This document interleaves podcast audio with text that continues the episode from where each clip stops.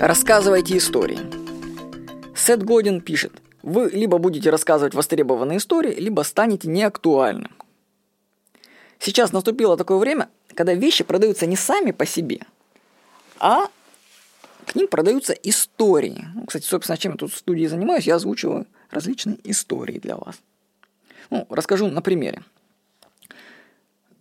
Перед поездкой в Южную Африку, вы можете почитать этот отчет ЮАР на краю земли, я решил купить себе солидную кепку, ну, типа солнце палящее. Ну, решил классную кепку купить и обратился к знакомому, у которого был самый большой выбор в интернете.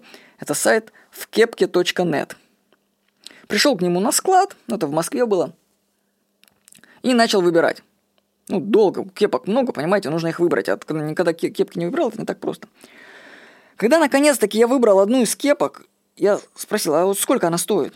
Он сказал, эта кепка ничего не стоит, для тебя бесплатно, потому что это заготовка для будущих кепок, понимаешь? Ответил мне знакомый. «М-м, да, подумал я, выбирать, выбирать и остановиться на простой заготовке для кепок? Ну, это Владимир Никонов только так исполнит. Хорошо, подумал я, выберу другую.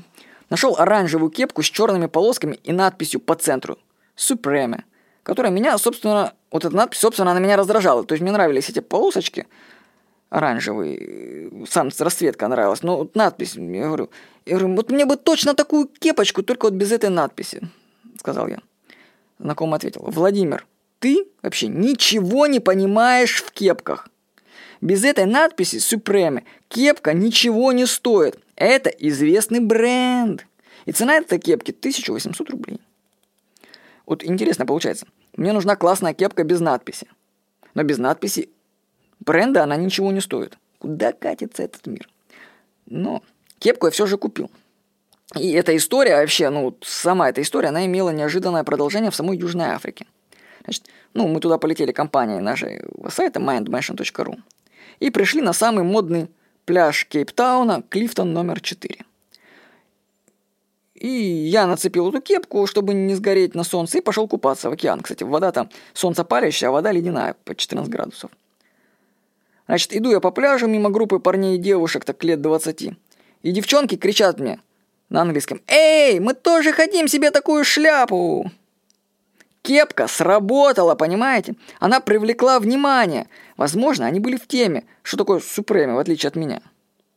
Хотя подумал, ну, вообще идея производителя, нам нужно платить деньги подросткам, чтобы они хвалили бренды фирмы при случайной встрече их носителей. Ну, так, может, не так и делали. Ну, знаете, удивительно, мне никогда никто не кричал, какая у тебя классная шляпа, или кепка тем более.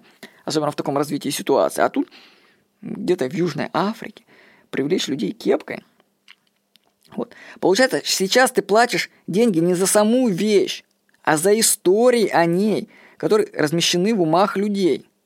То есть тот же Супрем разместил историю свою в головах людей в Южной Африке. А я размещаю в вашей, причем делаю им тоже, наверное, пользу как-то. Так что, чем сильнее распространена история, тем дороже бренд. Произвести вещь уже может почти каждый, но продать ее без истории очень сложно. Поэтому производители тем и занимаются, что создают истории и распространяют их по планете. Мы платим не за вещи, а за истории о них. С вами был Владимир Никонов.